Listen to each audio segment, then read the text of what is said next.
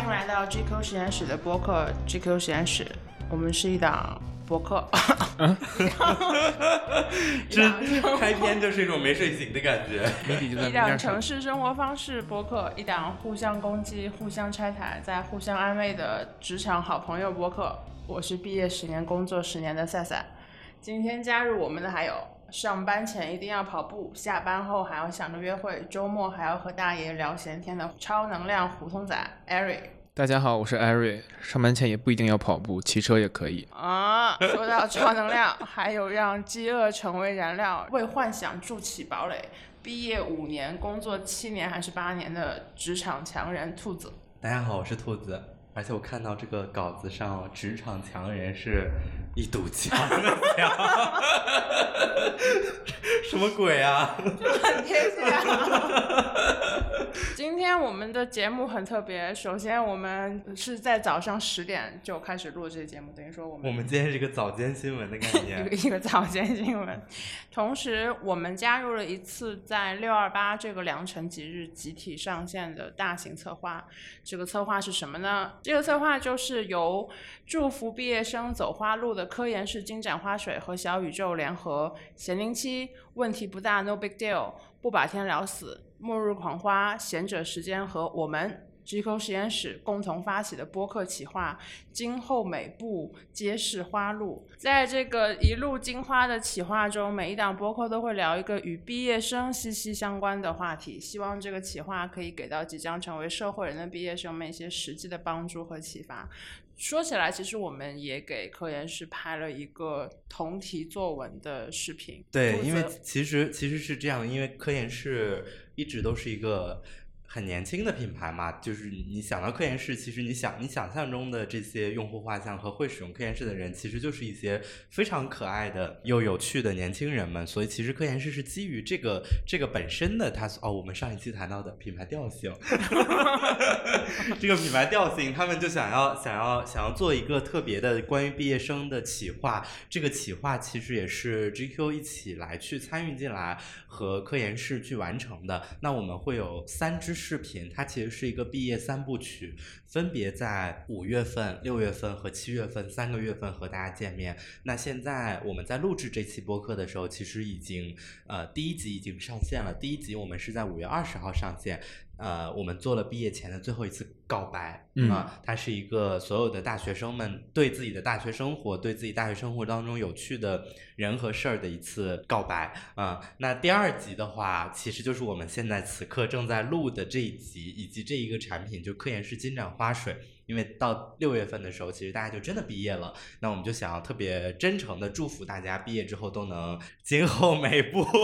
皆是花路。你不要这样子，好像第二集我们现在已经拍摄完成了，然后差不多，其实在这期播客上线的时候，应该视频也会上线了。嗯呃，同样还是由许光汉来参演，他会在一个大巴车上带领着一群毕业生们开启一个毕业花路之旅。嗯呃那这个旅程上会有一些即将经过的景点啊，嗯比如说。简历博物馆啊，呃，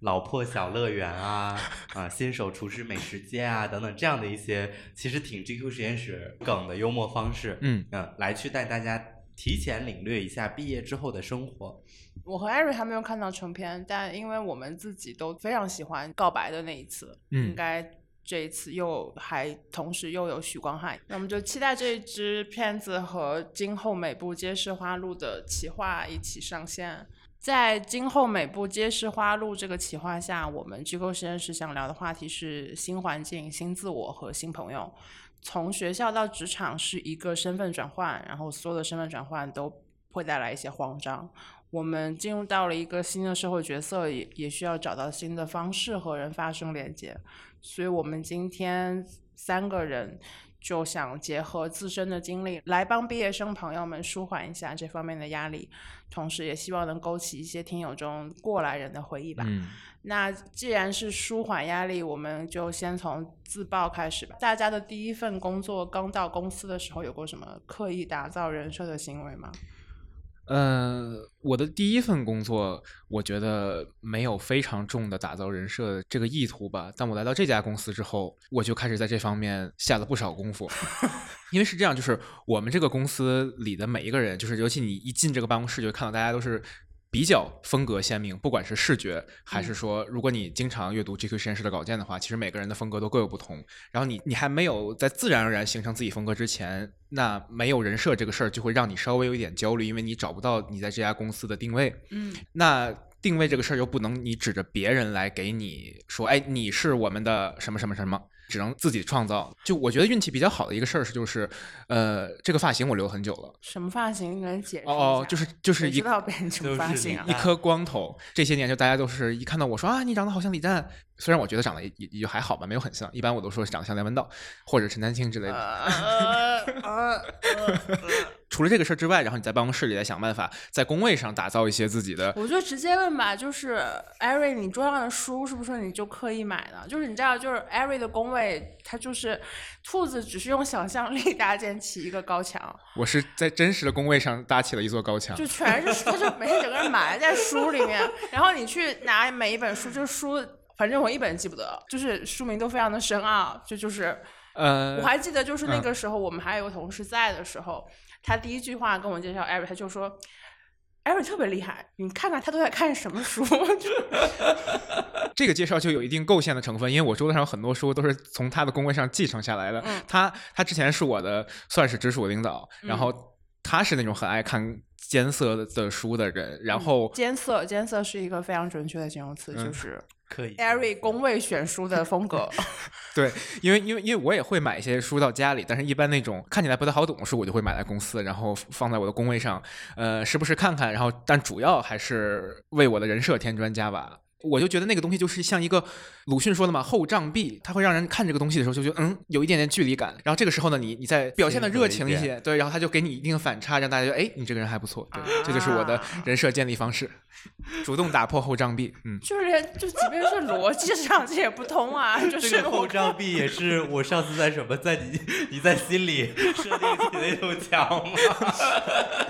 哎哎，对对对对对，这不一个一件事儿吗？我说的逻辑上不通顺，就是哦，大家平时看我都看这这些艰涩的书，觉得我一定很难接触，但是我同时又是一个非常热情的人，然后大家就会觉得其实我很想相处的，就是这个在逻辑上好像都不是特别通顺。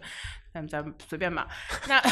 那兔子有吗？我觉得刚才艾瑞说的特别对，就是艾瑞没说这之前，我都没想到，就是其实外貌本身或者穿搭、衣着可视化的这些东西，其实是建立人设最方便、最直观和最高效的一种方式。嗯嗯，我刚刚进入公司时候，应该我自己可能不知道自己有这个人设，但是在别人同事眼里应该会有这个人设，就是敏感肌，脸部很爱泛红。但后来我这个人设就崩塌了，因为我一直用科研室经常划水。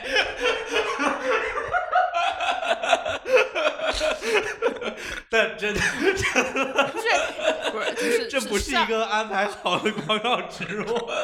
但确实是这样。当时是什么什么样的穿搭会让你回想起来，觉得别人可能觉得你是敏感肌呢？穿搭就是土，皮肤就是差，就是就是好简练，就就是他他没有什么语言可以描述，他就是简单粗暴的差。嗯 both 穿搭和肤质，穿搭的话，因为我是我我是北京理工大学毕业的嘛，我就完全严成了，虽然没有在理工大学学到知识，但是在在理工大学受到了。呃时尚的熏陶时尚的熏陶，对，完全就是程序员式的穿搭。嗯，走在一家男性时尚媒体里，就是显得非常格格不入。呃，然后因为穿的格子衫，所以格格不入。呃，好好笑哦，好好笑哦。连我都笑得很勉强。然后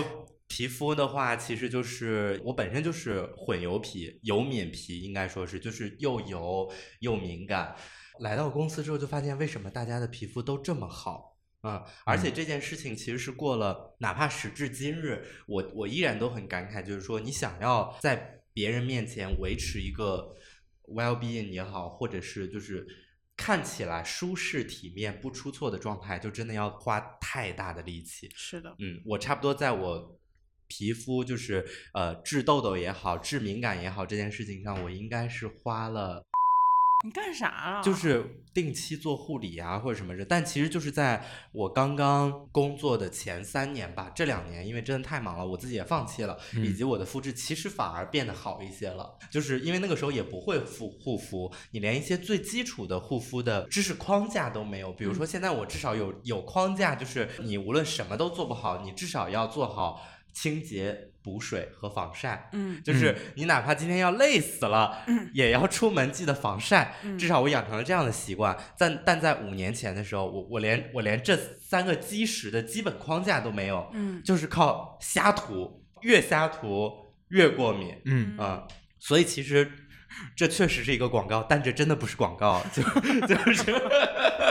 也是那个时候，就是差不多在刚刚毕业，然后进入职场的时候，开始去用，因为刚好价位其实也比较合适嘛，开始去用科颜氏的金盏花水湿敷也好啊、后来我才开始用化妆棉湿敷，当时我也不知道怎么买化妆棉，就是手里多倒一些，然后就这样。哎，我不知道怎么可视化的跟大家描述，就是两个手掌拍在脸上，不要离开，就这样拍着，哎，是就按在脸上，不是这样。按在脸上啊，哦就按在脸上，然后它就会很明显的，其实就会有凉凉的感觉，冰冰的感觉，你那种啊，我马上就要过敏了的那种热痛感就会舒缓很多啊，然后脸就会舒服很多。一个突如其来的、完全不在脚本里面的 为什么？接着就是我们原来的问题啊，就是第一份工作的时候有没有刻意打造人设的行为？其实刚才艾瑞提到，可能一开始来的时候会有一点点主观上想要创造一个就是生人勿近的一种嗯氛围嘛。对，那我可太严重了，就是 我一三年刚刚毕业的时候，我第一份工作是在搜狐，嗯然后那个时候是我不知道，可能和现在的毕业生也许状态有一些不同吧，但是反正那个时候回头来看是是非常心高气傲的。那种心高气傲其实是一种就是心虚的一种包装嘛，所以你就会呈现出来就是别人都不理解我。然后这个事情走到一个极端的时候，就会干出来一些非常奇异的行为。比如说那个时候我在工位旁边摆了很多酒，回头想起来，我也不知道我要展示什么，是展示自己是一个很会生活的人吗？你很会生活，已经到了就是要在办公室酗酒，就工作压力大到酗酒啊？对，就是有一部分是在模仿《广王狂人》嘛，就《广王狂人》里面很重要的一个，其实不是剧情里很重要的那个部分，但是反正我吸收到的一部分就是大家在办公室里面喝酒，对是一个特别优雅、正有格调的行为，嗯嗯，然后你就把这个东西，你也完全不参考周围的实际情况，你就把东西挪移到你的生活场景里面。因为我刚去的时候，就我和大家还没有那么熟，大概两周之后，是因为一个什么事情，是上下文我已经忘了。我听到别人在说我，然后他们说的就是啊，就是那个中午在工位调酒的那个女生。你除了喝酒，你还要调酒，对啊，你在工位调酒真的有点夸张。因为你昨天在公司拍视频你 调酒，我觉得还能理解，就不拍的时候也在调。对啊，就是那是一个他们不知道，就是非常巧合的，就是其实是取自于我的真实工作经历。嗯，这个事情回头来看还是有一点，你很难说没有必要，因为我觉得是必然会发生的。嗯就是为了要让自己的那种害怕不能融入好过一点。那既然害怕融入，那我就表现出一个拒 拒绝融入的样子。我觉得是一个特别正常的一个阶段。嗯嗯啊，那我这个真的跟你相反哎。除了除了敏感肌之外，我在想，我我当时真的可能从从心理上，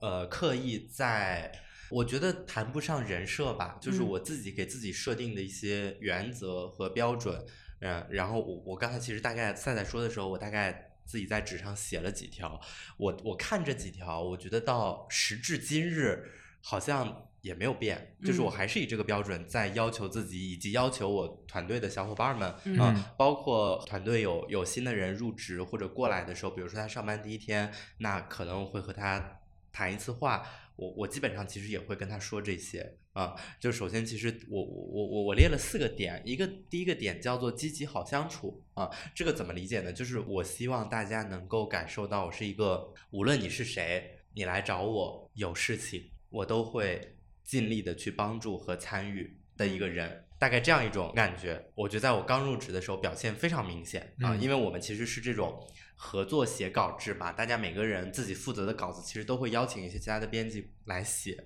我应该就是经常就是压稿最多的，就是会同时参与非常非常多的稿子。第二个点可能就接着第一个点，就是叫有用。这么听起来啊，我其实觉得好像听起来有点功利，但其实这个有用就是说，因为如果别人很 nice 的邀请你加入到他的项目里来，你不要说我是为了混一个这个项目的 credit，或者我是为了。混一个这个项目的经历，因为我们是创意行业，如果你参与了别人的项目，你要真的把你自己脑子里认为最好的想法拿出来给别人的项目，这个其实有有一些很 tricky 的点，我不知道大家会不会心里有这样的小九九哈，但我我自己刚刚加入创意行业的时候，确实会有这个问题，就是我有一个这么好的想法，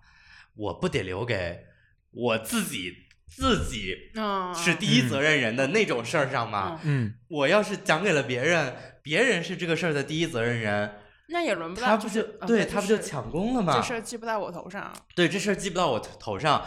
我我我非常坦诚的跟大家说，我心里真的有过这样的想法，但是我就会尽可能的不断的去抑制自己产生这样的想法，或者如果我产生这样的想法了，我就跟自己说这个是。人性的弱点啊，就是我产生这个想法本身是人性的弱点，但还是要克服这个事情。你一定要把自己真的你觉得好的、适合这个项目的想法讲出来啊。甚至我在很多会议的时候，参与别人的项目的脑爆会的时候，突然有一个就是上帝有一个金点子击中在你脑子里，你就下意识的很想把这个东西啊，我想到一个特别好的东西。但是在说这一句话之前，你会先冷静一下，说：“我天呐，这么好一个想法，要说吗？真的要现在就要说吗？”会有大概这么十几秒钟，内心做一下纠结，然后还是说出来啊。这个是我说的有用，就是你不要让别人觉得哦，我请你，我请你一起工作，你还有所保留，你还有所保留，那别人不会愿意邀请你来工作的，以及你邀请别人去工作的时候，别人也会有所保留的。我觉得这个东西一定是相互的，嗯啊，然后。后面两项事情，我觉得更倾向于不是工作品质，可能更倾向于性格品质吧。啊，第三个点叫做快乐，就是我觉得大家肯定都会遇到不开心的事情，但是你尽量自己去消化不开心的事情，不要把你自己的负面情绪传递给同事，这个我觉得还是挺重要的。嗯，或者就是到极限，我觉得就是你把你的负面情绪传递给活该经历负面情绪的那个人，就是比如说你跟谁在共同经历一个什么什么什么事情，就是这个事情让你们有了负面情绪，那就你们两个共享这一份负面情绪，你不要把它传递给跟这事儿无关完全不相关的人啊。这个我觉得就是你尽量还是保持一个快乐和积极的心态，而且就是大家哦，我我发现我刚入职前两年的时候。很多职场前辈对我的评价是爱笑，嗯，现在不还是吗？哦，现在好像也还是对这个东西就还挺重要的，就它就是一个特别特别简单就可以做到的事情，但是就大家都会觉得啊，甚至开会也会更愿意叫你，因为其实每一个会议上每个人也承担不同的生态角色，嗯，总会有一个人是需要去活跃气氛的人，嗯，然后第四个点就是嘴严啊，这个也是我对我。我我我团队的小伙伴们，我觉得最最重要的一个要求，我我甚至觉得哈，我可以接受你在专业能力上有一定程度的不成熟，或者有有一些短板和缺失，但是我我不太能接受乱嚼舌根的人，啊，就是在背后说别人坏话的人，然后说别人闲话的人，呃，搞办公室政治的人，这个是红线的红线，底线的底线。我不是说客套话，就是刚刚兔子讲的，肯定都是非常实用的建议，大家多听听。什么呀？多听听，用那个科研室进点花水啊啊！其他的就差不多得了。但我有一个小疑问啊，就是兔子讲这个东西，它它是人设吗？它好像听起来就是这是你对自己非常严格的要求之一吧？他没有说是人设，他就是在就是给出一些很有用的实用建议啊，没有在说人设这个事情啊。然后第二个问题是，总觉得和同事聊不来，要换家公司吗？然后在这之前，我们有一个事情要说一下，就是我们加入了一位新伙伴，就是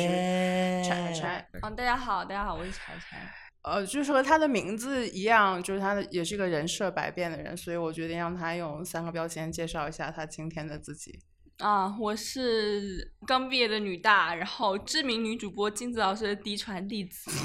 对，然后我是个 INTP。好的，三个好，非常像这个年代出生的小孩会说的话。我们进入第二个问题啊，就是总觉得和同事聊不来，要换家公司吗？我觉得为此换一个工作好像有点儿不至于吧，而且我觉得这好像也不是最重要的事儿，因为我在来这家公司之前，在一个呃外企待过非常短的一段时间，然后那个时候我觉得就是明显你到那个公司里，就是你感觉就是你跟大家就真的没有共同语言，就长得就没有共同语言。然后当时的那个公司的老板有一天就是找我聊天，他就会问我。你喝酒吗？其实就是一个普通话题。我就是觉得，如果我跟他说我喝，我们这个话题就展开了，然后就可以聊聊乱七八糟的这些事儿。但是我也是不想跟他聊，我就说我不喝，就是在这个事情上撒了一个小谎，就是让这个话题终止。那当时你会脸红吗？如果脸红的话，那就是没有用科研室金盏花水。我们这个广告的浓度会不会有点太高了呀？这我都想到那个听众朋友们要在评论区怎么说我们了。说你们不会脸红吗？但大家要要想，我们我们有可能是根据那个主播口播广告的次数来算我们的奖金的呢。所以就是大家，我如果我们 Q 到广告，大家就包容我们一下。对。对，而且我觉得聊不来未必是坏事，因为有的公司它就是氛围比较差，然后管理很乱。什么呀？对，对啊，不是，就比如说一些小微企业，可能同事就很八卦，你昨天跟他掏心肺腑讲的话，明天就变成大家饭桌上。不是，你要介绍一下你的工作经历，要不然大家就觉得你就是从公众号里看来的。嗯，对，就是以前在一些小厂实习过，然后就因为。大家都很闲，所以每天的事情就是聊八卦。然后昨天跟大家说的事情，明天可能就被传了出去。再比如说，有一些公司它内斗就非常严重。然后你跟别人聊的越多，其实你自我暴露的也越多。而且我觉得，其实聊得来并不是我任职一家公司需要考量的事情，因为公司主要还是来赚钱的地方。我完蛋了，我又想，我又想那个，也不能说吵架吧，我又想反驳了。OK，就是。我觉得差不多到工作十年之后，比如说我和赛赛现在的阶段或者是心理状态，我觉得我们会更倾向于在选择工作的时候选一个更赚钱的工作。但是刚刚毕业的同学们，我觉得公司不是来赚钱的，因为真的赚不了多少钱。扎心了，不是真，就是因为你就是你去哪家公司，你刚毕业，你能赚多少钱呢？对吧？除除非你是。你是从事一些个别行业，个别行业，但比如说什么主播啊、KOL 啊、带货呀等等，这些不在我们的讨论范围内。就如果你是正常的去一家公司上班，主播并不包括播客主播。你你是正常的去一家公司上班，他在这个公司的薪酬体系里开给一个毕业生的薪水，他不可能高到哪儿去的。嗯，所以一定是看这家公司能够在短时间内给你的。说赋能可能有点恶心了，就是经验加成或者说成长的加成，能给你多少成长的 buff，这个我觉得是挺重要的。如果是我说哈，这个问题就是如果你和公司百分之七十、百分之八十以上的同事都聊不来，嗯，赶紧走，哦，赶紧走，你自己也不可能干得高兴啊，这不就回扣了我上一个点吗？对，就是你都聊不来，你自己不是每天很不开心吗？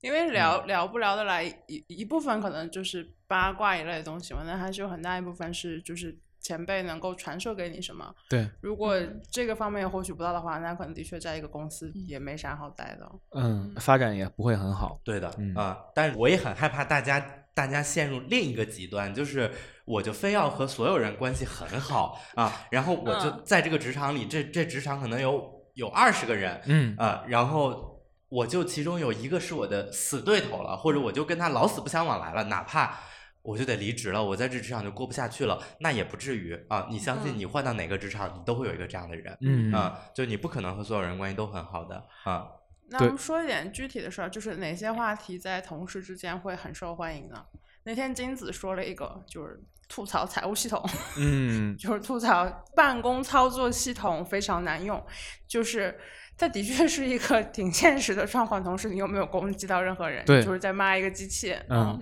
没有任何人受到伤害，没有任何人受到伤害，嗯嗯，艾瑞有吗？我有一个，就是我有时会跟其他同事聊天的时候，我会说啊，你最近好忙啊。虽然这个东西赛赛肯定听着很会想很想翻白眼，因为他很不喜欢听到这种话，但但很多人为什么我们会在另一期播客里面展开讲讲日？后展开讲讲。但是很多同事，尤其是偏年轻的同事，包括我在内，我听到类似的话的时候，我会觉得，就是忙对于一些人来说，还是一种很接近于荣誉受带的东西。就是你被授予了足够多的任务，这某种意义上是一种肯定嘛。互相说啊，对你好忙啊，其实就是大家说哦，我们看到你最近在未必说工作成果吧，但最近看到你在工作的这件事儿，这个事儿对我觉得对于尤其对于年轻的同事来说还挺重要的，所以我就还挺喜欢大家互相说说啊，你好忙啊，你好忙啊这种。那产产，你听到他跟你说这个，你会觉得受用吗？我会觉得他在吹捧我。啊，没有吹捧吗？就没有说你好厉害，说你好忙啊？那柴柴有什么吗？因为其实柴柴来我们这边还没有那么长时间，但是感觉他已经和大家都混得很熟了，所以感觉他在这方面特别有一套。我发现就是特别受用，尤其是在年轻同事的话题，就是流行心理学。首先就是 MBTI，对，可能各位老师对于 MBTI 展现的都是一种不屑的态度，但是我认识年轻的同事，尤其是实习生，我的开头第一句话可能就是你的 MBTI 是什么？为什么呢？因为它作为一个刻板印象，就是你就能很轻松的通过刻板印象去了解对方。通用的刻板印象，MBTI 以外，回避型依恋或者讨好型人格也是很有用的话题，因为没有人会觉得自己不是讨好型人格，尤其对于年轻的女生来讲，就是大家都会倾向于扮演一个受害者，没有人会理直气壮地说出我是一个渣女。但是当你问你是不是回避型人格的时候，大家都会有非常有共鸣。这个代表柴柴个人观点啊，啊对不起，要要发艳女警告了。对，然后就是我之前在办公室抓到一个同事，问他说他是不是回避型人格，他就说他是。结果这个时候另外一个同事路过，我们就问他你是不是回避型人格，他也说他是。然后这时候一个比较年长的同事也路过，我们三个人立马抓住他问他他是不是回避型依恋，他直接反问我们什么是回避型依恋人格。那个时候我们就知道他一定不是回避型依恋人格。那兔兔子有吗？买保险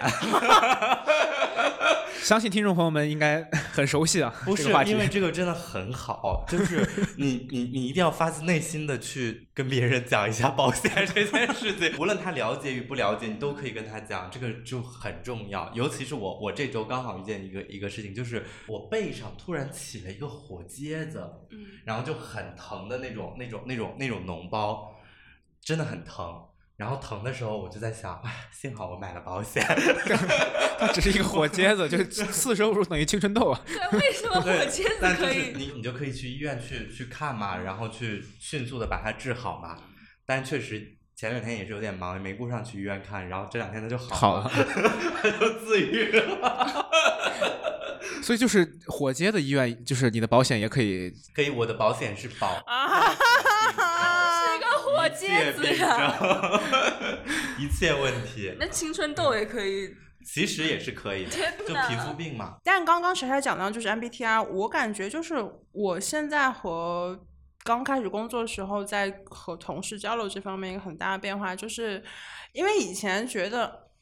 就是听啊同事又聊，那时候没有 MBTI 的时候，还是只有星座，又聊星座，聊减肥，好没营养啊！但是你后来发现，其实就是聊闲天，也不是进行什么就是灵魂交流，它有点像群里面，就现在有一个命嘛，就是一旦都是群，那大家就是在各说各的，嗯其实各说各的也没啥。一旦你降低了对这个聊天质量的期待，可能这个聊天就会顺利很多。而且像兔子之前前几期 讲的各种奇了八怪的 减肥秘招奇怪呢？我已经收到很多朋友，就是我正反馈是吧正反馈就是超有用就是说什么那个反馈是这样说的哈，我听的时候觉得太荒谬了，刚才试了一下，真的很有用哎，真的，大家试一下，不要戴着有色眼镜看待，小人儿，对，看待小人儿。当然就是所以其实是可以和同事之间聊一些就是更加日常的话题吧。嗯当然聊护肤也很不错，比如你可以和同事安利科颜氏金盏花水的泡茶冰敷法。真的很想拿奖这是。个口播嘛？你们俩都念了，就该我了吧？这奖金我也想拿一份。我给大家介绍一下，这里的茶其实就是我们的科颜氏金盏花水。如果大家用过的话，就会知道金盏花水确实非常像凉茶，就是接近于那种王老吉的感觉。除了金盏花水之外，你还需要一个小小的密封罐和化妆棉。总共有四步，第一步就是把化妆棉放进罐子里，然后就是倒茶，然后第三步就是把盖子密封住，然后放进冰箱，最后一步就是你每天拿出一片来开始冰敷。尤其现在夏天到了，科颜氏金盏花水的泡茶冰敷法是非常有效且方便的晒后修复方式。一听就知道你没这么用过。我我我真的这么用过，就是真的就是不是为了跟大家做广告，我是嗯真的这么用过。就是我说点敏感肌和油皮，大家真的感受，就是所谓的湿敷这件事情，对于我最大的门槛就是真的太麻烦了。嗯啊，我每天还要去拿那个化妆棉，而且化妆棉不是很好撕，就是它都是粘在一起的，嗯就是等等，然后你你每天要去要去倒腾这一摊事儿。就觉得麻烦，嗯就觉得麻烦。我觉得这个所谓的泡茶冰敷法哈，也没有讲的这么这么高雅，它其实就是一个泡菜的概念啊，就是你找一个密封的容器，把这个水儿和你的那个那个那个化妆棉，就当它一是一次性备齐罐泡菜，一次性对配齐了一次性配齐放在冰箱里，你每天就是拿出来敷一片儿就好了，其实就会方便很多。嗯啊、而且物理的冰是就是真的很冰啊，就本身你你哪怕你你倒的不是。科颜氏金盏花水，你倒的是水，它也是冰的，都有效嗯啊、都有镇定的效果，更何况是科颜氏金盏花水啊。嗯，好，我们进入下一个问题，就是刚到新城市的时候，大家参加过什么奇怪的线下活动吗？哦，我来北京没多久，然后上周就被拉进一个线下的女性夸夸会，它具体要求就是你要在，女女性女性夸夸夸会是吗？就是大家就首先全场全是女的，对，然后大家要 要互相就是夸陌生人，不是他，那他是怎么个？是像那种搏击俱乐部里那种，就是搏击俱乐部，不是我说国外经常会有那种互互助会、啊，对，就大家坐嗯围围着圈坐，然后每个人轮轮着说。有一点像，但是你是五分钟之内就是随机不是互助会那种吧？那互助会那个场面非常的就是沉闷，而且很压抑啊，应该大家是可以互相游走的吧？对，互相游走，然后你在五分钟之内被要求要在场地抓到五个陌生人，要跟他们做自我介绍，并且夸奖他们。你们是要在比如说胸前挂一个很大的牌子，没有没有，就是随机认识。然后我作为一个 i 人咋，咋夸？就是都没有一些基本信息，都不能说，比如什么你就硬夸硬夸。那能夸的很有限，就只能从非常外在的地方开始夸，对吧？他如何盈利啊？他卖票 多少钱一张票？九十九块，就是你花这笔钱，你你好像不说点什么，有点浪费了。我真的我我不理解，我只能我们我们打开了我们上述的新思路。截止到今天之前，我一直以为这是一个免费的公益活动。他这个尴尬程度，我在想他给我多少钱，我能愿意去参加。那你有什么好的体验吗？就是因为我们听到一个新奇的事情，可能第一反应是先去找茬，但是你有什么好的体验吗？就是这个活动。我的体验就是，我想说一个非常绝妙的策略，就是我直接坐在大厅玩手机，因为我知道一定会有落单的人或者说外向的人来收留我，因此我就是靠坐在大厅玩手机完成了他们需要认识五个陌生人的任务。那你付这九十九块钱，付的是 何必呢？满街都有落单的人，你知道吗？别人拼的。那 Aaron 有吗？我其实不是很喜欢参加线下活动，我基本来北京之后没有参加过这种奇了八怪的线下活动，但我有一个呃会经常去的不要说人家活动奇了八怪嘛，就是这样，有人要有意见的，就是呃看那些看起来不太主流的活动，，也不叫不太就是这看起来太有创意 的活动。看要过太太过于有创意的活动，对，相比起这么有创意的活动，我去的那个活动就有点没创意，甚至是有点打引号的有点老派。因为我基本上从一八年开始就会非常高频的去一些爵士乐的俱乐部，如果有时间的话，可能每周都会去一次，甚至会去更多。我都是自己去，我我很少交朋友，我也不太会跟那个俱乐部里的任何人发生连接和社交，我也不进群，我也不干嘛的，我就是每周去那儿泡着。但是我泡着的时候很有安全感，因为知道大家都是同路人，这种微妙的感觉我挺享受的。我觉得这个挺神奇的，就是之前的时候和 Eric 可能讨论过，就是这些人，如果你不是因为你们有这个共同爱好，就是你们不是以这个方式进入或者认识的话，嗯那很有可能里面有很多就是你平时非常看不顺眼的人。对，嗯。但是如果你进入了一个框架，是说我们先共同有这个爱好，好像嗯。很多的彼此之间的不同是都可以沟通跟和解了，所以这也是我感觉就是加入一个兴趣社群，可能是一个你现在肉眼可见的越来越主流的一个交友方式。对，就是我们先不去说我们的什么三观契不契合，怎么怎么样，先不不讲那些就是好像听起来非常根本的东西，我们先有一个共同爱好。嗯，嗯，有个共同爱好之后，就会发现可能很多别的事儿都不会成为，就原来我们觉得很重要的，类似三观什么什么都不会成为特别大的问题吧。，对，之前预录的时候，查查还跟我们讲过，就他其实是 INTP 是吗？嗯，因为这四就是记住四个字母对我来讲实在太难了，所以我非常 我觉得现在非常厉害。查查是 I 人，但是他我们完全就不感觉他是一个内向的人，他好像有很多假装自己是一个外向人士的交友妙招。啊，你是假装的对啊，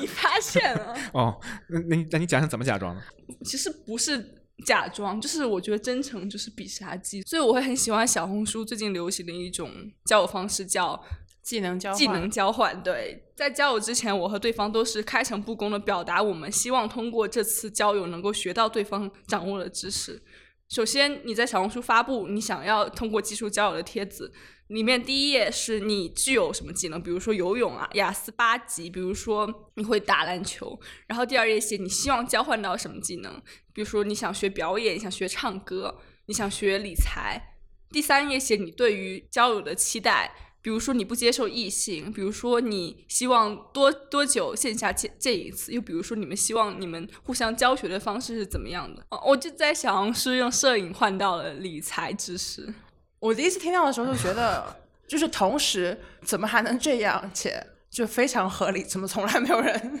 嗯，我们之前从来没有想过这个事情。我真的感受到了年龄差距，真的，我听到就觉得累了。对，连共同话题都不需要找了，维护也不需要维护这段友谊，就是靠知识真的。可以交到朋友对啊？可以啊，我对就朋友回到那个就是死循环的话题，就是嗯大家对对朋友的定义是完全不一什么样的。嗯，我觉得挺好的呀，就是是不是朋友，那可能别人就是每每个人想法不同了，但至少你在这一个小时里面，你做了一件你想做的事情嘛，嗯对吧？嗯，那我们进入下一个问题，就是啊，就是完全留给 Gary 的问题，就是啊，使用社交软件有过什么神奇经历吗？你先说，你的手专场。呃，就是有点多，我我我就是 长话短说，讲两个最重要的吧。对我来说，尤其和今天这个主题比较契合，就是关于开始装正经人喽。嗯，尤其是说到新环境这么一个事儿，就是我肯定是来那个来到北京之后，第一次在呃社交软件上交到的女朋友，肯定是对我来说是一个非常重要的一段经历嘛。而且当时的女朋友确实是帮着我去适应了北京这个新环境，因为那位女士就是大我一轮，就是十二岁，她在知识上。收入上和闲暇时间上都是远超过我的，所以她在闲暇时间为什么也远超过你？因为她是一个女企业家，不需要花太多时间在挣钱这件事上。所以，当她有闲暇时间的时候，她就会说啊，那我主动带着你去这个城市转一转吧，那些你没听过的地方、没去过的地方，甚至是不知道的领域，比如说。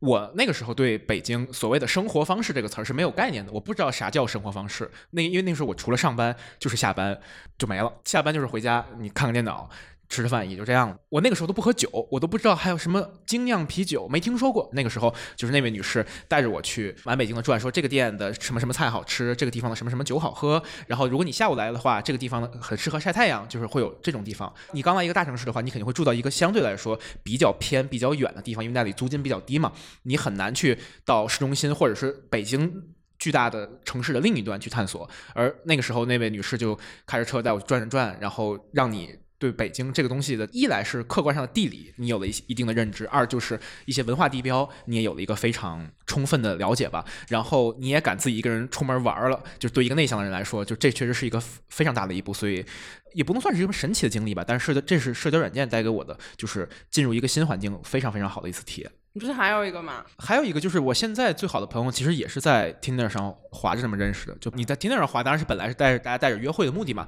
但是，呃，第一次见面之后，就是你们能不能约会，或者是能成为什么关系，其实很快大家就有一个共识。我们大家见第一次之后，就发现双方没有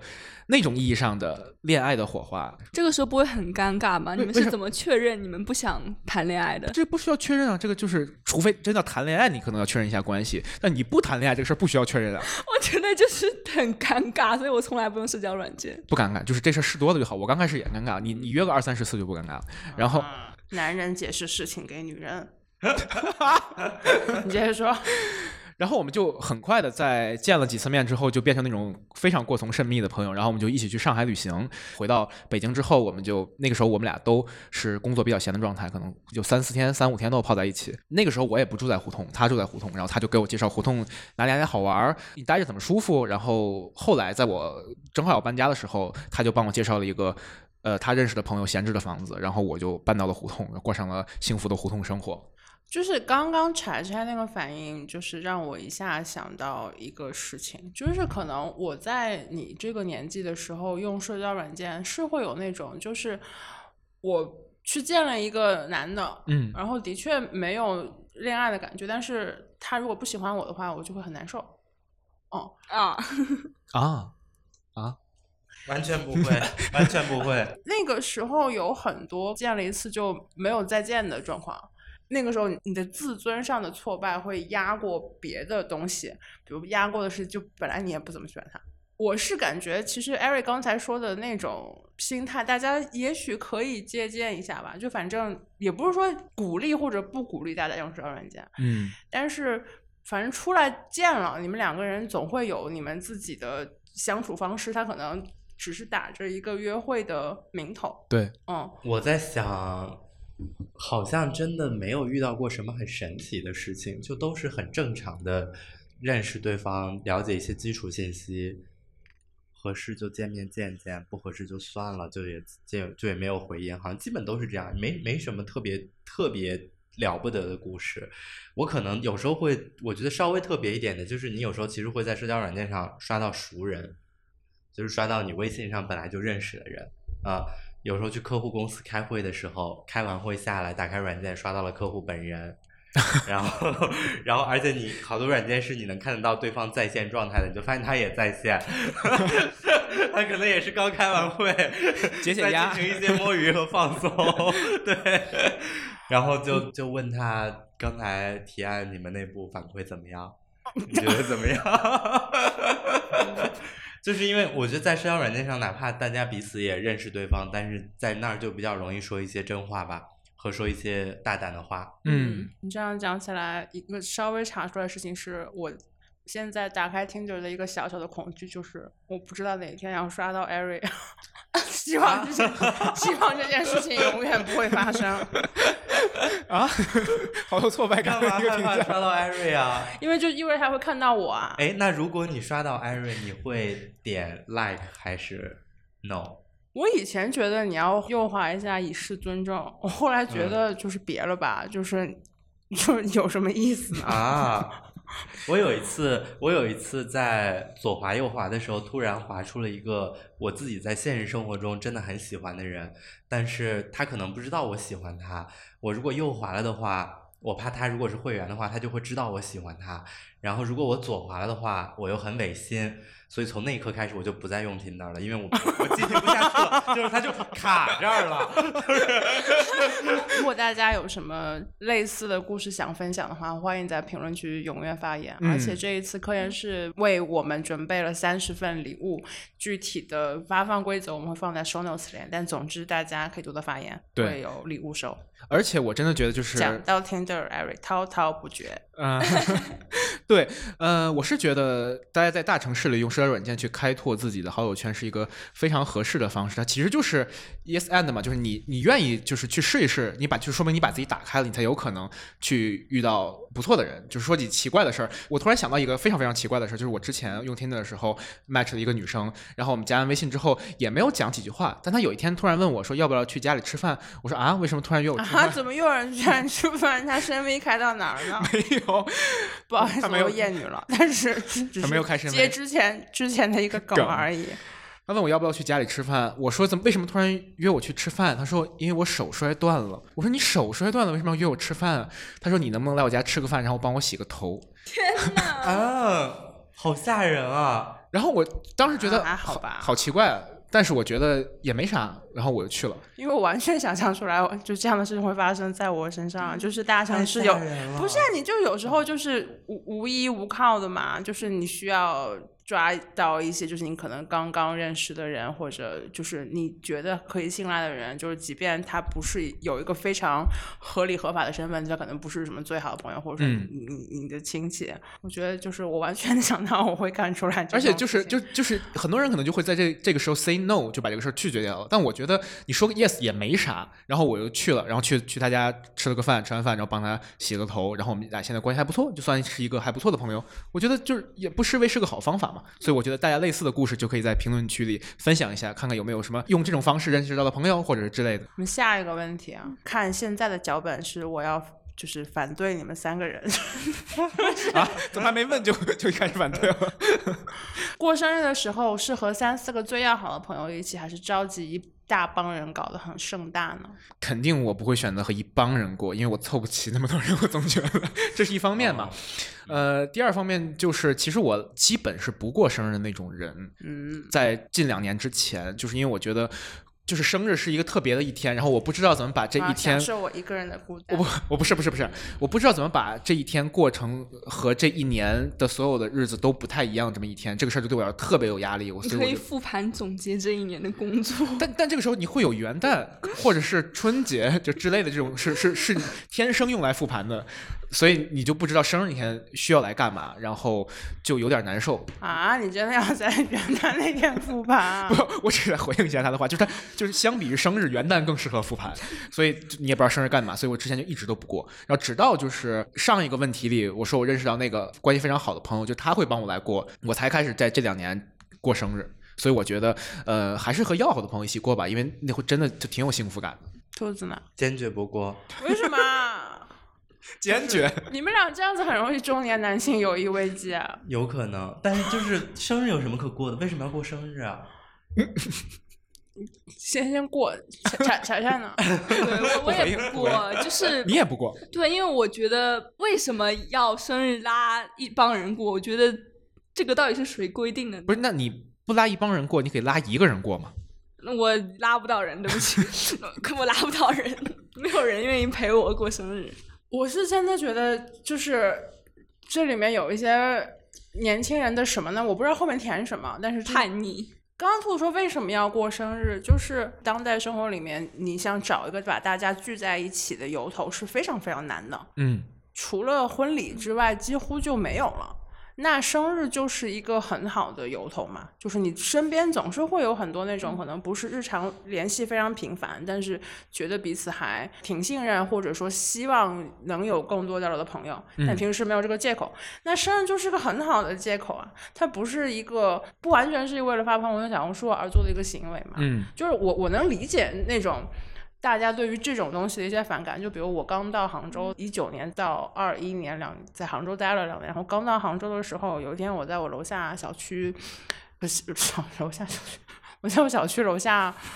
剪头发，嗯，然后当时那个小哥跟我说，他说之前有个顾客有一次跟他们讲说，来我家过生日吧，但这个店里所有人都跟他不认识。然后想过当时觉得很尴尬，就是这可能就是那种大家不太喜欢那种，就是我为了热闹而热闹，但同时我还是觉得就是热闹是重要的，就是如果他要为这个事情承担一些繁琐的话，在我这个年纪，我是愿意去做这个交换的，就还是我感觉大家能相聚的时间太少了。对我我是挺认可赛的这个观点，但是我有一个要反驳的小点，就是以我个人来说，不是怕麻烦，而是说，当真的有很多人来到你的 party 上，然后那个热闹的感觉会让你觉得更孤单。啊，你就孤单孤单随便吧，就是你非要孤单就孤单，但是就是这有一些可能是你在我们。暂且称之为第二圈层，就是你嗯联系频、没有那么频繁的朋友。他来了一次你生日聚会，就是你之后再去找他进行什么面对面的聚会，就是也会更顺一点嘛。就是你你先得搭建这么一个。就是生日是一个非常好的机会，嗯让你可以和就是平时不联系的人，就是能能联系起来，以寻求更多的就是更 substantial 一些的发展机会。至于孤单，那就就孤单吧。就是这种文艺片里面那种男主场景，就是我自己一个人办的聚会，然后但是我现在很孤单，我就一个人戴着耳机坐在中间，就少看点这种东西吧。受教了，我觉得我们也别误受教了。导大家，就是大家你你想过就过，你想不过就不过，这个没有任何的标准答案。虽然我还是非常非常推荐，就是 啊啊，你就 仅代表我个人观点，我非常非常我非常非常推荐，啊。然后下一个问题，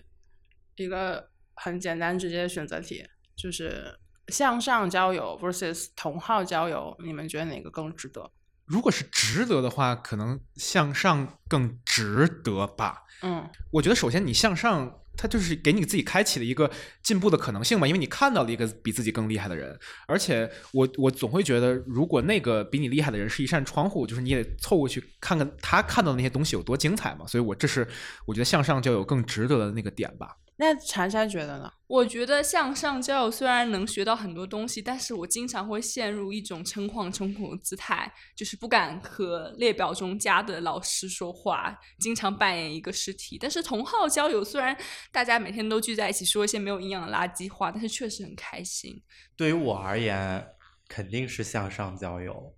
但是我甚至觉得啊，这两个事情不冲突，就是那这不就是逼着人选吗？不是，就是我觉得你不选凡凡交友必向上。你只是说这个向上不像大家想象的那么功利，我非要找一个工作上比我更厉害的，或者是比我更有钱的，或者在资源上比我更多的。我觉得不是的，就只是这个人身上有一个你觉得很闪光的点，是就是你好欣赏他身上这个闪光点，你才能和他交朋友啊。就是同号交友，无非就是同号向上交友嘛。对吧？就是你们他一定身上有什么吸引你的点，我我想不到这个这个人没有任何吸引你的点，但你却想和他做朋友，就是我脑海里设想不出这种情况。那你又就嗯是非常熟练的把这个题拆了嘛？向上、啊向上，当然说的就是很窄的那个部分，不是说就是任何人有个闪光点就就叫向上嘛。其实刚刚彩彩说的是，是我现在对向上交友的某种抵触吧，就是我周围有那种就是输出能力非常强的人，比如本节目的。音乐制作人人钟青老师，嗯，就是你发现你跟这种人待久了之后吧，就是他也没有待那么久，不是不是要跟他就是讲跟他关系很好的样子，但是关系也没有不好。anyway，就是 你跟这些人就是相处了一段之后，你就会发现，就是你讲话的时候也会莫名其妙开始用他的说法，用他的嗯框架。我非常抵触这种东西。当然，如果说我是一个足够功利的人的话，那我无所谓，我就不引用他嘛。嗯，但我不允许我这样做。然后那个时候 洁癖，好同时又会特别生气，就是对自己生气，就是你自己没有点自己想法吗？嗯嗯，这可能是我对那一类，就是如果说你想认识一个他的思路和眼界比你更开阔的人，嗯我觉得是必然要做的一个交换，就是你要去抵抗，你不要被他的系统卷进去。嗯那我们的一个跟进问题是，就是怎么认识比自己更厉害的人呢？对于我而言，好像就是都是工作当中认识的。就嗯当时兔子只留下了四个字：好好工作。不是在脚本上，脚脚本上是我们每个人就是录之前都被分发了一个问卷儿。就是啊，四个大字：好好工作，好好工作，什么都有。我觉得这个就是和读书是一样的嘛。你认真的去读一本书，你你可以从从这本书里去看到别的书嗯和延展出其他的书。就是它它不是你在什么呃那个电子书城里去逛那个书城广场。嗯，也不是你去怎么怎么样找别人去看一个书单，在豆瓣儿去收藏一个书单，你就能找到一本好的书。嗯好的书一定是你在认真的读一本书的过程当中发现的。嗯认识人也是同理啊，就是你在工作当中，你要先表现的是靠谱的，是合理的，然后你你会进入不同的所谓的更高的工作环境，或者更更不一样的工作环境，在这些工作环境里才能认识更厉害的人嘛。嗯，只能嗯是这样，人与人之间的连接。那 Ari 呢？虽然你的答案已经呼之欲出，滑 Tinder 啊，而且滑就是主动把年龄设置就是比自己大一轮。呃，没有一轮啊，就是就大一些嘛，就是你确实是认识年纪比比你大一些的人，他们在某些方面比你成熟、比你熟练的概率是肯定是非常大的嘛。查查查查呢？我觉得我的答案显然是一个非常不善于维护向上社交友谊的答案，因为我的答案就是付费咨询，知识付费。因为我觉得我花钱了，我向上社交的时候，我才心安理得。哦，我发现它是一个体系哎，它上哦面讲交对对对对朋友的时候也是那个什么小小技能交换交换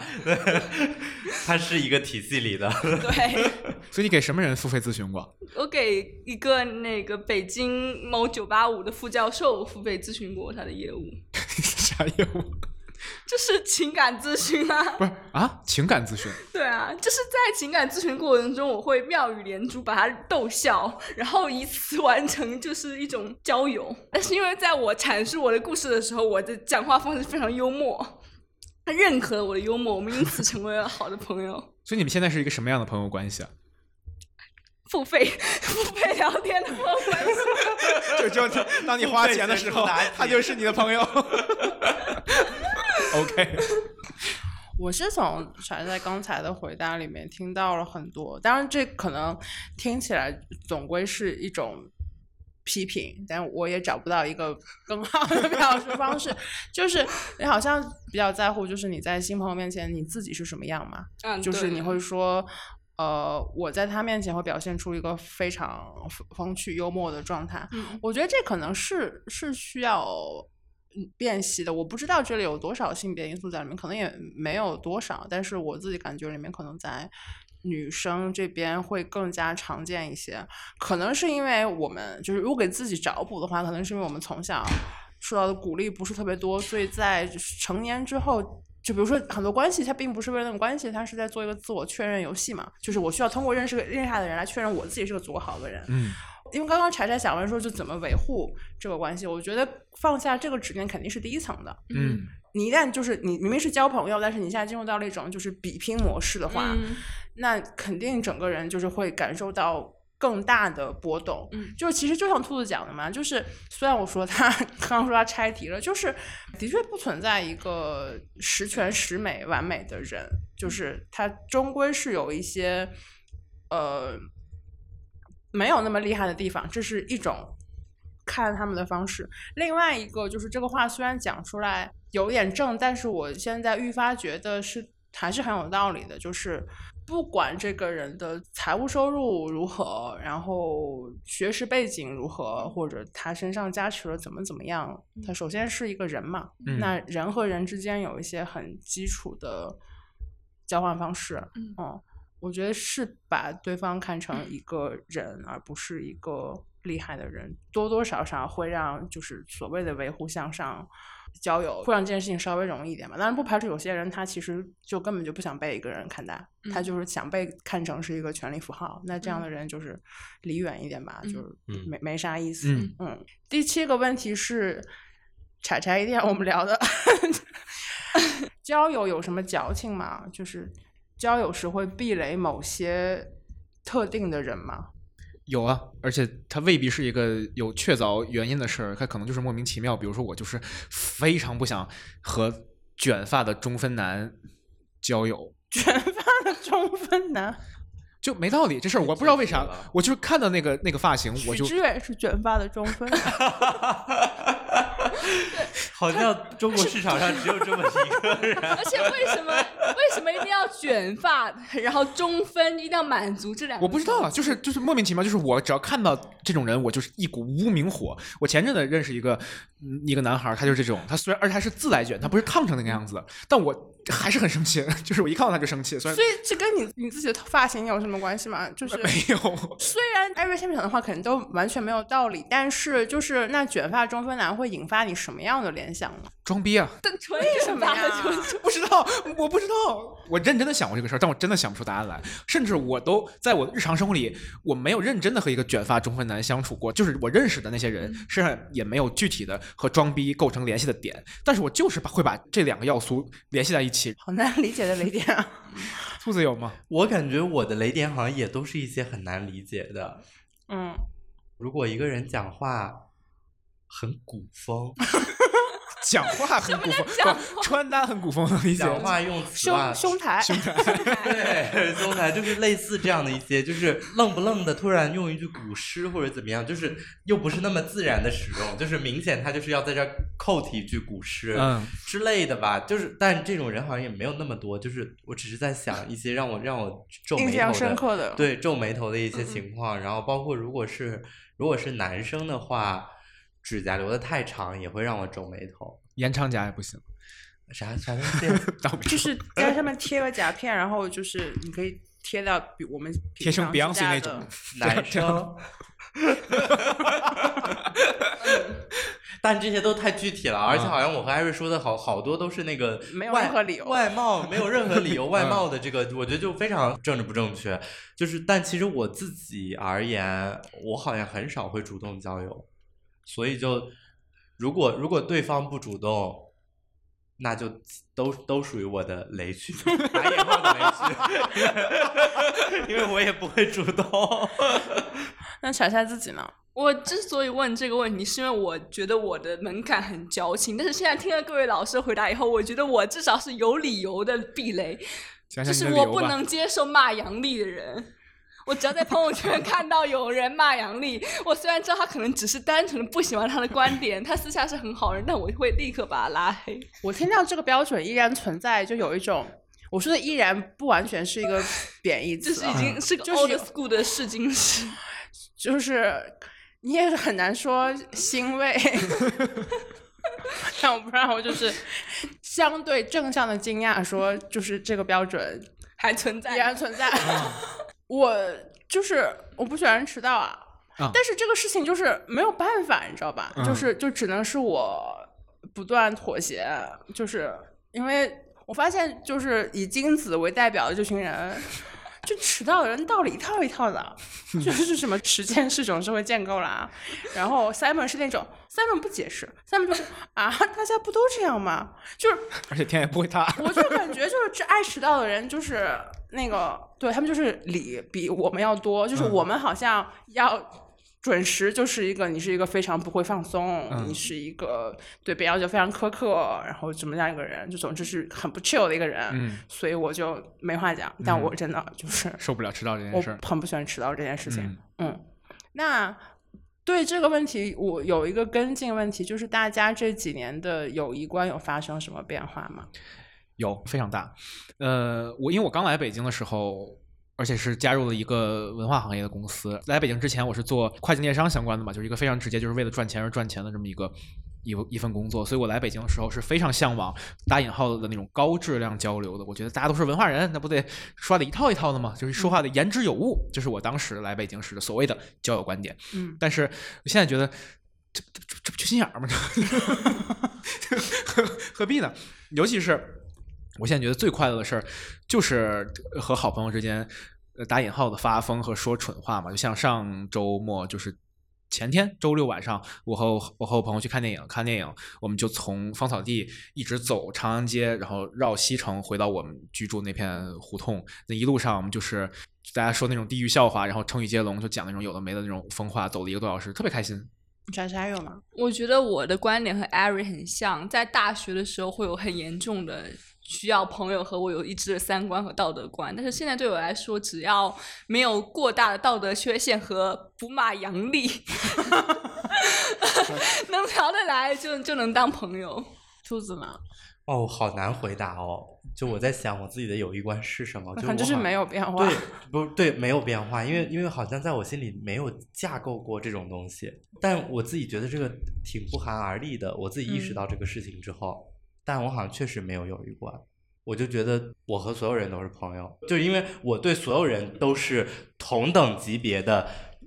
坦诚。嗯就我们我没有什么事情是我只能跟这一波儿人分享，我跟另一波儿人没法说，就不存在啊、嗯就只要咱们能聊天儿，我所有的事情都会愿意跟你说，只是我们有没有聊到那个话题而已。嗯就我的坦诚度是完全一视同仁的，嗯但与此同时，好像就真的就是跟所有人都是朋友，就是跟所有人都不是朋友。我好像是有这个问题。我们今天的最后一个问题就是：你相信或者支持每个人只能陪你走一段路这种说法吗？你觉得人一定是越长大越孤单了吗？我相信，但是我觉得这种相信也是一个很悲哀的过程，伤了很多次心后，才慢慢接受这个现实。我相信肯定是相信嘛，就是它是一个确实很客观的既定事实，但是肯定非常不支持嘛。那我会觉得，尤其对很多身边的人来说，就是多走一步是一步吧。我也尽力而为啊。一个人只能陪你走一段路是什么时候开始贾有？樟柯的《山河故人》，不，肯定更早是对，更早就是那个有一个叫张是叫张德芬的心理学，对对对吧？应该是应该应该是从他的从他的书里开始出现的。嗯，那是几几年？肯定我中学的时候，难以追溯了。嗯嗯，但这这张德芬那个他描述这个理论我印象非常深。如果我没记错，他可能说的是，呃，人生是一辆公交车，就是有人会上车，有人会下车，所以每个人都只是能陪你走一段路。兔子觉得呢？我我也同意啊，前面两位说的，我觉得都同意。我觉得这是一个事实吧，嗯，只是太因人而异了，嗯。但就是其实我我忘了我之前是不是在节目里还是在在什么地方讲过类似的话，就是我们自己的人生是波动的，我觉得所有的关系也是波动的，就是你在甜蜜期的时候、热恋期的时候，你和朋友关系特别特别亲密的时候，你一定得冷静的告诉自己。这个不会永远存在的，就是、啊就是你哪怕这个关系会存在，但是你的热恋期就是高密度的亲密的这个时间不会永远持续的，就它毕竟是一个峰值嘛，是一个高潮状态嘛，关系不一定都会破裂，但是高潮肯定是会退去的。我觉得可讨厌这句话啦，就是每个人只能陪你走一段路，就这句话。嗯就是我当然没有办法否认一个前提嘛，就是很多人就是他会只会出现在你，我甚至不想用只，就是每个人他可能出现在你的生活里面，就是那一段时间，他不可能一直都在，对吧？就是大家就是从彼此世界路过什么什么之类的。但是这话为什么要落落在就是这个话上？就是每个人只能陪你走一段路，就是惨兮兮的，而且就是非常自恋，是吧？就是到因为这个世界这个状况，它造成的是对我自己啊具体的这么一个人造成了一个什么后果？就是我不知道为什么要把话就是落点在这个东西上，嗯对吧？而且 其实我感觉，甚至是之前所说的那种状态，说每个人只能在生活里面存在一段时间，这个事情有是在网络之后已经不存在了，就是。不完全存就不完全成立了吧？至少就是你加了微信好友的话，就是只要你不是那种非常刻意经营，就是还对就特定的人看，给特定的人展示特定朋友圈的人的话，那其实你和所有加了你好友的人，其实都是保持一种微弱的联系嘛。嗯就是点赞之交，它也是一种联系了。所以你很难说，就是 之前所说的，就是每个人只能陪你走一段路的那个前提还存在。我我们是有了更多可能性去保持这种弱连接。嗯我这几年的确就是对缘分这个事情有了更深的体感，原来我完全不知道这词是啥意思，就觉得这是可悬了。嗯但是现在感觉是这样的，就是挺多事情就是你你也没法强求。我不会像兔子那样想说，就是说我现在在经历的这段美好，就是之后会消失的。我的感觉就是，反正事情关系它有一个自己自然的发展状态，就是你嗯没有办法，就是人的外力没有办法对，就就强求不来嘛。就是这个是我理解的缘分的那个部分。但是缘分也不是一个，就是大家讲的缘分，好像第一时间就会想说，就缘分走到尽头，就也有、嗯也有再续前缘这种东西嘛。嗯，就可能是一部分人就是看到就是 J Lo 跟就是本本阿弗莱克就是再结婚的时候，就是那种开心，就是原来真的有之前就是经历过那么大的波折的一对恋人，就是人到中年还能走到一块儿。嗯啊，我还是觉得得保有这样子的信心吧，就是可能关系还是有可能再重建的，而不是说就是他一旦从一个高潮消退到一个低潮，然后这个人就再也不会出现了。我觉得抱着这样子的心态，那真的很容易经历经历友谊危机。我另外一个不太喜欢就是每个人只能陪你走单路这个说法的原因，就是它会某种程度上削弱你去维系一段关系的动力嘛。就是你老是想着说，那反正这个事情都要完蛋了，嗯那你你可能就不会想着就是去日常做一些维护了。嗯对吧？它不是一个会自然生长出来的东西，它需要你每天，也不一定每天，就是定期的去聊聊天啊，出去嗯吃个饭啊，然后去做一些活动啊，就是它需要这些非常实际的一些我们称之为维系的工作。嗯要不然的话，就跟不给绿植浇水一样，嗯就是它还是很容易枯掉的。而且这事儿也没有很难嘛，就像科研室金盏花水一样自然。什么呀？每天留出一点时间和朋友们发发微信，多维护一下关系嘛。对对对，就是大概就是这么个道理嘛。那今天我们的节目就到这里啦，很高兴能参与科研室与小宇宙的这一次企划，祝愿每一位毕业生今后每步都是花路。也很推荐大家收听这次企划的其他五档节目，他们分别是《咸宁期》、问题不大 No Big Deal、不把天聊死、末日狂花、贤者时间。本期节目由 Ari、兔子、柴柴和赛赛主持，Ari 和赛赛制作。金子在录制的这一天，从遥远的苏格兰为我们送上祝福。片头及片尾曲由众星制作。欢迎大家在喜马拉雅、网易音乐、小宇宙、苹果播客等泛用型播客客户端订阅我们的播客，并在小红书关注我们同名账号 GQ 实验室。我们下期再见。拜拜拜拜拜拜。